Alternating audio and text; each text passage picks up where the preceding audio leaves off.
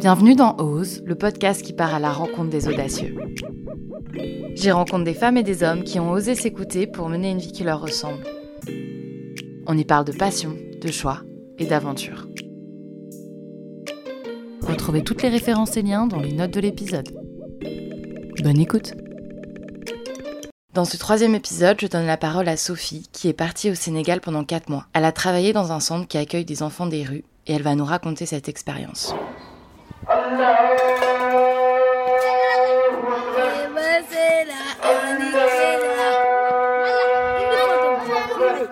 nanka ene nanka e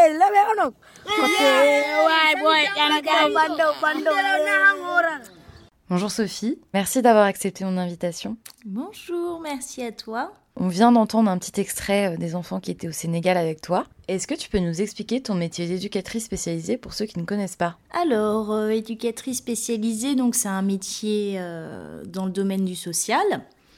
Donc, euh, éducateur spécialisé, on dit souvent en accompagnement psychoéducatif parce que c'est principalement de l'accompagnement à la personne. Donc, on va euh, s'occuper, accompagner au niveau psycho-éducatif, donc au niveau euh, des soins, des besoins. Il faut savoir qu'il y a différents publics visés pour euh, ce métier-là. Donc, c'est souvent un public qui se situe en marge de la société, on pourrait dire des marginaux, que ce soit au niveau du handicap, au niveau euh, des personnes sans abri, au niveau euh, du euh, plan économique, des personnes en situation de précarité ou bien encore dans la protection de l'enfant. Pour moi, c'est un moyen de participer à la protection des plus petits, des mineurs. ça me tient à cœur, c'est une cause qui me tient à cœur, qui m'a toujours tenu à cœur. Et c'est vrai que en dehors de ça, j'ai plus de facilité à travailler avec les enfants et les adolescents. Euh, C'est un public qui me correspond bien.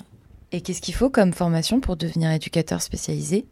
J'ai fait du coup une formation de trois ans. Donc j'ai réalisé trois stages. Alors le premier, c'était dans une école secondaire. Donc il faut savoir que j'ai fait mes études en Belgique. J'ai effectué un stage euh, dans euh, un foyer. Donc euh, pour m'occuper et accompagner euh, des jeunes euh, qui ont été placés par le juge de l'enfant. J'ai tout de suite euh, voulu continuer sur ce type d'institution, sur les internats et les foyers, mais je voulais également découvrir un autre aspect, un autre monde de la protection de l'enfance et de l'internat. Donc j'ai fait le choix de partir faire mon troisième stage au Sénégal. Mara si xale gisuma lu may mara si xale lu may gis nga lu ma la Et pourquoi t'as choisi le Sénégal? Le Sénégal, c'est un des pays de l'Afrique de l'Ouest euh, les plus riches, les plus stables économiquement et socialement parlant. C'est euh, une région de l'Afrique déjà dont je suis originaire. Moi, à la base, je suis d'origine euh, guinéenne. Guinée-Conakry. Donc du coup, je me suis un peu renseignée sur le pays. J'ai découvert que là-bas, euh, il y avait une école euh, de travailleurs sociaux. Donc ça m'intéressait un peu de partir là-bas pour connaître un peu leur vision du social, leur vision du travailleur social. J'ai suivi aussi euh, le fait que je voulais travailler avec des enfants en situation de rue, donc que ce soit euh, des enfants mendiants, euh, des enfants en fugue, euh, des enfants perdus, des enfants en situation de délinquance, et j'en passe, quoi. C'était un monde où c'est encore un monde qui m'intéresse et qui me fait rêver, entre guillemets. C'est un peu horrible de dire ça, mais qui me fait rêver dans le sens où tout a une cause, tout a une raison, tout est justifiable, mais pas tout n'est excusable, ça c'est sûr. Et c'est vraiment un monde même euh, que j'ai découvert quand j'ai fait mon second stage euh, en Belgique, où je me suis rendu compte que chacun avait sa propre réalité et que la protection de l'enfance était bien là pour quelque chose et que ça ne servait pas à rien, quoi. Donc je voulais un peu voir euh, comment ça se passait dans les pays un petit peu plus pauvres. Donc voilà pourquoi j'ai voulu partir au Sénégal. Est-ce que tu peux nous raconter ton arrivée dans le centre? Donc mon arrivée a été un peu musclée. Le lendemain matin, j'arrive, je me retrouve sur mon lieu de centre, euh, sur mon lieu de stage, pardon. Et euh, il s'avère que euh, ils étaient pas vraiment au courant que j'arrivais. Donc du coup, ils m'ont accueilli vraiment super, ils étaient très sympas. Euh, J'ai eu la chance de tomber sur une équipe euh, super bienveillante et des moments où je me sentais clairement perdue parce que je comprenais rien. Soit ça parlait sous-sous, soit ça parlait serrère, soit ça parlait wolof, soit ça parlait wolof et euh, serrère en même temps, euh, soit ça parlait français. Enfin, il y avait tellement de langues que parfois je me sentais un petit peu perdue. Est-ce que tu as des anecdotes à nous raconter un peu avec les enfants? Il y avait une grosse majorité de garçons. Et les garçons, bah, parfois ils s'ennuyaient, donc ils décidaient de faire des petites bêtises. En fait, c'était le moment des douches. Et en gros, ils ont eu la bonne idée de euh, se faire un petit tapis glissant de mousse.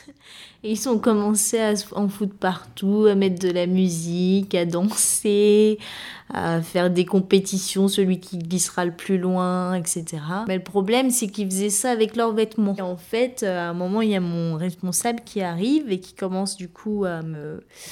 à pas m'engueuler moi, mais en- à gronder un peu les enfants en mode qu'est-ce que vous faites? Ils parlaient euh, dans une langue que je connaissais pas. Et tout d'un coup, je vois tous les gamins euh, planter euh, leurs doigts sur moi et dire oui, c'est Sophie, c'est Sophie, c'est Sophie. Et du coup, je me suis fait mais engueuler comme jamais. J'étais encore en train de rigoler de nos bêtises. Donc c'était un côté pas du tout professionnel, mais en même temps, ça m'a permis de créer une relation avec les enfants. C'était un moment euh, que j'oublierai jamais. Euh, Je, j'ai, j'ai vraiment beaucoup rigolé ce moment-là.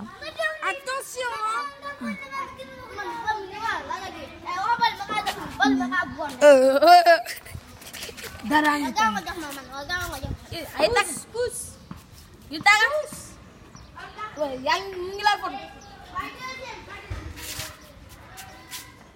Genre les enfants, ils étaient là, et ils parlaient devant moi et quand ils pensaient que je comprenais, ils me mettaient le doigt sur la bouche en mode Chut, de toute façon, je ne comprends pas. Il y a des personnages comme euh, certains des enfants que j'avais pu rencontrer euh, que j'oublierai jamais. C'était vraiment, il y en avait un. euh, et j'avais souvent mon téléphone sur moi, c'était une star le petit. Il était tout le temps à vouloir qu'on le prenne en photo, à prendre des poses. euh, Il était là vraiment. À- il avait quoi, 7 ans. J'ai dû rencontrer plus de 170 enfants en 4 mois. Il n'y en a pas un euh, que j'oublierais, quoi. C'était vraiment des personnalités, des rencontres euh, formidables. J'ai jamais connu un enfant qui m'a parlé mal au Sénégal, alors qu'en France, euh, des nique ta mère et des ta gueule et je m'en bats les couilles et laisse-moi tranquille, etc. Tu en entends plus. Est-ce que tu as eu des expériences un peu compliquées avec les enfants du centre? Donc c'était un, un petit euh, qui était arrivé au centre, euh, qui avait été ramené par la police. Ce petit garçon-là avait fugué du centre. Il était euh, parti, euh, on ne savait pas où est-ce qu'il était, donc on a fait un signalement, etc. La semaine passe. Euh, moi, je suis sortie euh, avec mes copines et mes copains euh, en soirée le samedi soir. Et là, tout d'un coup, on se dit, bon, on va rentrer. J'avais une de mes amies qui n'était pas bien du tout. Et là, en descendant les marches de là où on était, on était pas très loin de la statue de l'indépendance à Dakar, dans la capitale. Donc c'est un endroit assez touristique, où il y a quand même pas mal de gens. Et là, tout d'un coup, euh, je reconnais euh, le petit garçon qui avait fugué auparavant. Et je le reconnais, euh, il était dans un état pas possible. souvent, les, les petits garçons en situation de rue au Sénégal, ils sont sous substance euh, illicite. euh, ça va du white spirit euh, qui euh, renifle aux euh, petits, euh, petites potions préparées par le marabout exploiteur, etc. Et j'en passe. Je, me suis dit, bah non, je, je vais pas, je vais pas partir comme si rien n'était, quoi. Je euh, mets tout le monde dans le taxi, mes deux amis qui voulaient rentrer euh, à l'auberge avec moi, et le petit garçon le petit garçon dans un état pas possible, en plein délire. On aurait pu pas le connaître, il, nous aurait suivis quand même, quoi. Et donc du coup, euh, je décide de faire un petit crochet et d'aller devant mon centre. Je sais qu'il y a souvent quelqu'un la nuit enfin toujours quelqu'un la nuit qui dorme, euh, que c'est un internat. Je me décide à aller euh, prendre le taxi et aller vers le centre. On arrive à côté du centre. Le petit garçon euh, reconnaît euh, le centre et il refuse de venir avec moi. Il commence à me parler de police, etc., etc. Et en fait, ce petit garçon, il parlait pas Wolof, il parlait, euh, parlait Sérère et c'est une langue que bon, ça faisait euh, quand même quelques mois que j'étais au Sénégal, mais j'avais pas eu le temps d'apprendre par cœur cette langue. Déjà, je galérais un petit peu avec le Wolof. Je, je ne pigeais rien à la situation, je voulais juste qu'il rentre euh, et qu'il soit en sécurité. Il refuse, il refuse. On passe à des négociations en essayant de se comprendre. Donc, du coup, on reprend le taxi. euh, je, je lui dis bon bah donne-moi ton adresse, on va rentrer chez toi. Soit tu rentres chez toi, soit tu rentres dans le centre quoi. Il refuse, il refuse. Il me demande de l'emmener à un endroit. Et en fait, je savais très bien que cet endroit était euh, connu euh, par les jeunes fugueurs et les jeunes euh, talibés. Donc les talibés, c'est euh, des enfants euh, qui souvent sont exploités par leur marabout. Leur marabout demande une somme à ses enfants par jour. Et si l'enfant ne réussit pas à ramener cette somme, ça se passe, très mal pour lui. C'est carrément de l'exploitation et de l'esclavage de, de mineurs, quoi. Et donc du coup, c'est un peu euh, l'institution dans laquelle je travaillais, elle s'occupait euh, de protéger ces enfants-là qui voulaient sortir un peu de ce rôle euh, de talibé exploité. Je sais que l'endroit où il veut aller, c'est pour réussir à avoir un peu de monnaie et rentrer, re- re- rentrer voir son marabout. Je lui explique que non, je vais pas faire ça, je veux pas l'amener là-bas que je le laisse à côté du centre, à côté de chez lui, mais je l'emmène pas, euh, je ne l'emmène pas euh, revoir son maître euh, coranique. Sur le chemin, le petit garçon vomit dans le taxi. Euh, ma copine qui était à côté, sur lequel il avait vomi un petit peu, vomit dans le taxi. Donc là, on se retrouve avec deux vomis, le petit garçon pas du tout bien, le taximan qui nous hurle dessus. Le petit garçon, il commence à reprendre ses esprits. Je reste avec lui dehors en attendant mes copines m'aident à nettoyer le taxi. Le taxi, euh, il est là en mode euh, en train de vouloir euh, nous, nous nous demander de l'argent pour qu'il aille au pressing. On est, ah bah, on peut pas vraiment lui dire oui, donc on s'amuse à faire des allers-retours pour trouver un petit peu des pièces, etc. pour donner au taxi. Le petit, en voyant qu'on donne un peu d'argent au taxi, commence à vouloir remonter dans le taxi et lui dire euh, oui, euh, si tu me donnes l'argent, je te nettoie. Donc en gros, euh, il voulait récupérer l'argent qu'on venait de donner au taxi pour aller donner à son marabout exploiteur. Donc c'était une situation très compliquée et qui a un peu résumé bah, des situations euh, qu'on peut trouver au Sénégal où en vrai euh, c'est un petit cercle vicieux parce que certains enfants euh, se servent un peu du système mis en place par le Sénégal et la protection de l'enfance. En fait, ils se servent euh, des centres euh, et des institutions euh, et des hébergements d'urgence pour faire entre guillemets des petites pauses quand ils en ont marre un peu de la rue, quand ça devient un petit peu trop compliqué, que ça se passe pas bien avec le maître avec le maître coranique exploiteur ou encore que ça se passe pas bien avec les autres enfants de la rue. Ils se disent bon, on va faire une petite pause. On va aller dans le centre qu'on connaît bien, là-bas ils nous connaissent aussi, on va manger, on va dormir. Et après, on va fuguer du centre pour pas qu'on nous renvoie chez nous et on retournera dans la rue. Avec le recul, euh, tu relativises parce que tu te dis, heureusement pour eux qu'ils savent bien manier le système. Heureusement pour eux qu'il y a au moins ça de mis en place euh, pour eux. Et dans un sens, tu te dis que bah, il faut que ça aille plus loin, il faut que ça prenne une autre ampleur, il faut que faut faire plus quoi. C'est vrai que les rencontres euh, ont, de l'importance euh, quand tu te retrouves un peu seul dans un pays que tu connais pas. Donc ouais, les enfants vont me manquer terriblement. Enfin, me manquent terriblement.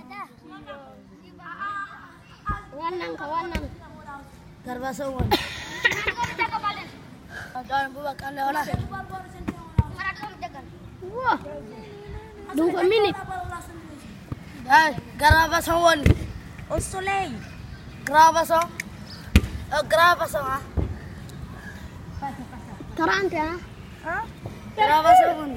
Gravação. 30 Gravação, Buni. Nhốt đi lên Ouais. Faut le regarder. Nhốt đi lên, nhốt đi lên Nhốt đi lên, voilà, nhốt đi lên. J'espère qu'ils vont tous bien, quoi. Une dernière question, Sophie. C'est quoi pour toi oser dans la vie? Alors, pour moi, oser, c'est euh, profiter.